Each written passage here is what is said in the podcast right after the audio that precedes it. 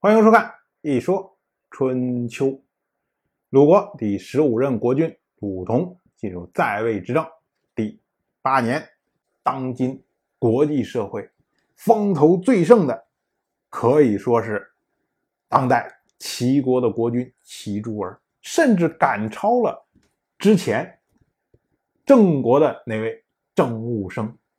可是呢，就在这个时候，阴谋正向。这位齐诸儿靠近。最早的时候啊，齐国派了两位大夫，一个叫做连称，一个叫做管至父，两个人呢去守卫一个叫做瞿丘的地方。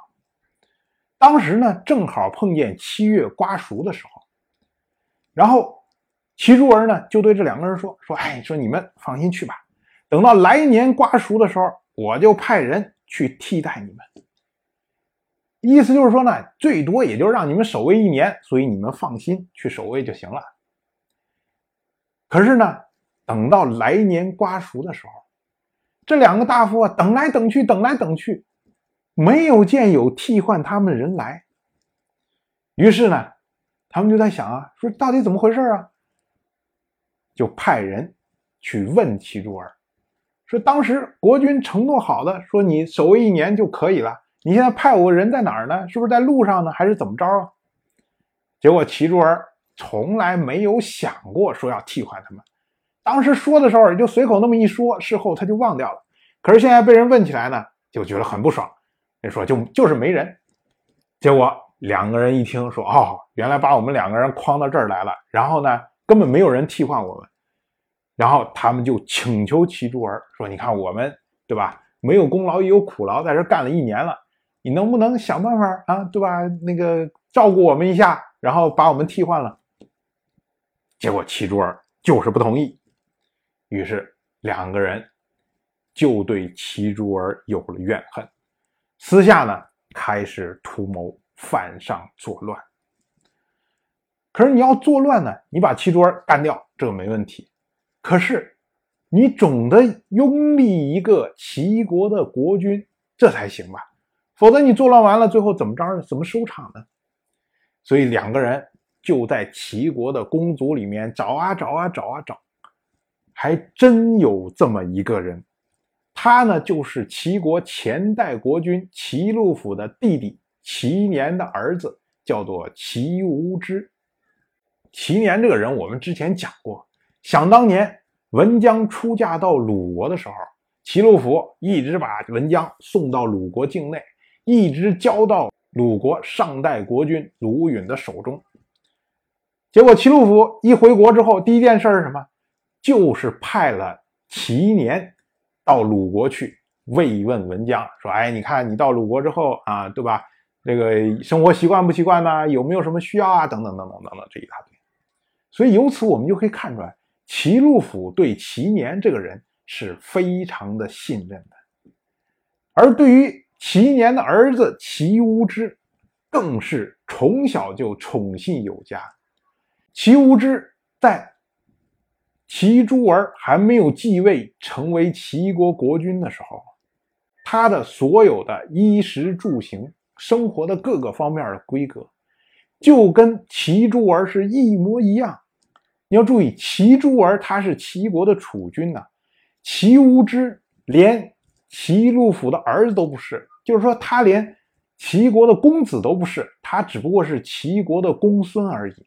但是呢，他的待遇竟然是楚军的待遇，你就可想齐禄府对他是多么的宠信。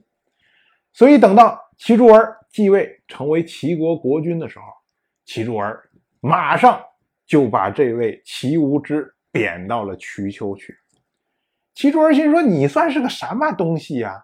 你连齐国公子都不是，你凭什么跟我享受一样的待遇？你凭什么享受楚君的待遇啊？所以呢，这位齐无知对齐诸儿也是心怀怨恨。恰好他贬到瞿丘，又和连称和管至父，哎，他们在一起，结果三个人就开始商量。连称和管之父就一心要推举齐无知做齐国的国君。那么这样的话呢，杀掉齐诸儿这个计划就提到日程来了。但是问题是，齐诸儿他是齐国的国君呐，你国君想杀掉就能杀掉吗？所以就需要有一个内应。那么连称恰好他有一个堂妹，是在宫中做事，她是齐诸儿的一个小妾，可是不受宠。我们要注意啊，齐诸儿除了打仗，基本上就是和文姜在一起搞来搞去的。当年他娶王氏的王姬做夫人，对王姬也没有怎么热情，所以王姬在齐国一年时间水土不服，香消玉殒掉了。更何况其他这些莫名其妙来的这些人呢？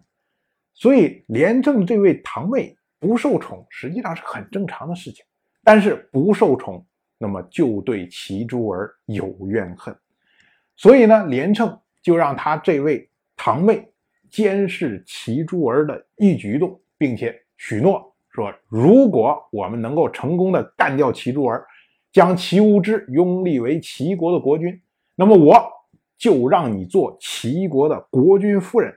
意思就是说到时候我就让。齐无知娶了你，你不就成了国君夫人了吗？何必像现在这样在宫里面做个小妾，地位又低又不受宠呢？这么一个大价码开出来，你想他这位堂妹能不动心吗？于是人手凑足了。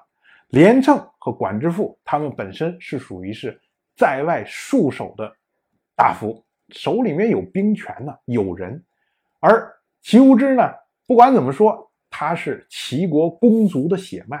是可以做齐国的国君的，然后现在又有了内应，一个政变小组就成立完成了。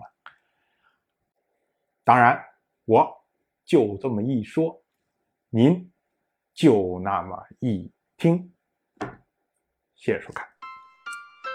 如果您对《一说春秋》这个节目感兴趣的话，请在微信中搜索公众号。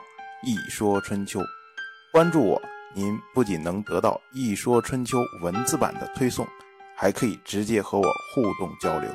我在那里等待您的真知灼见。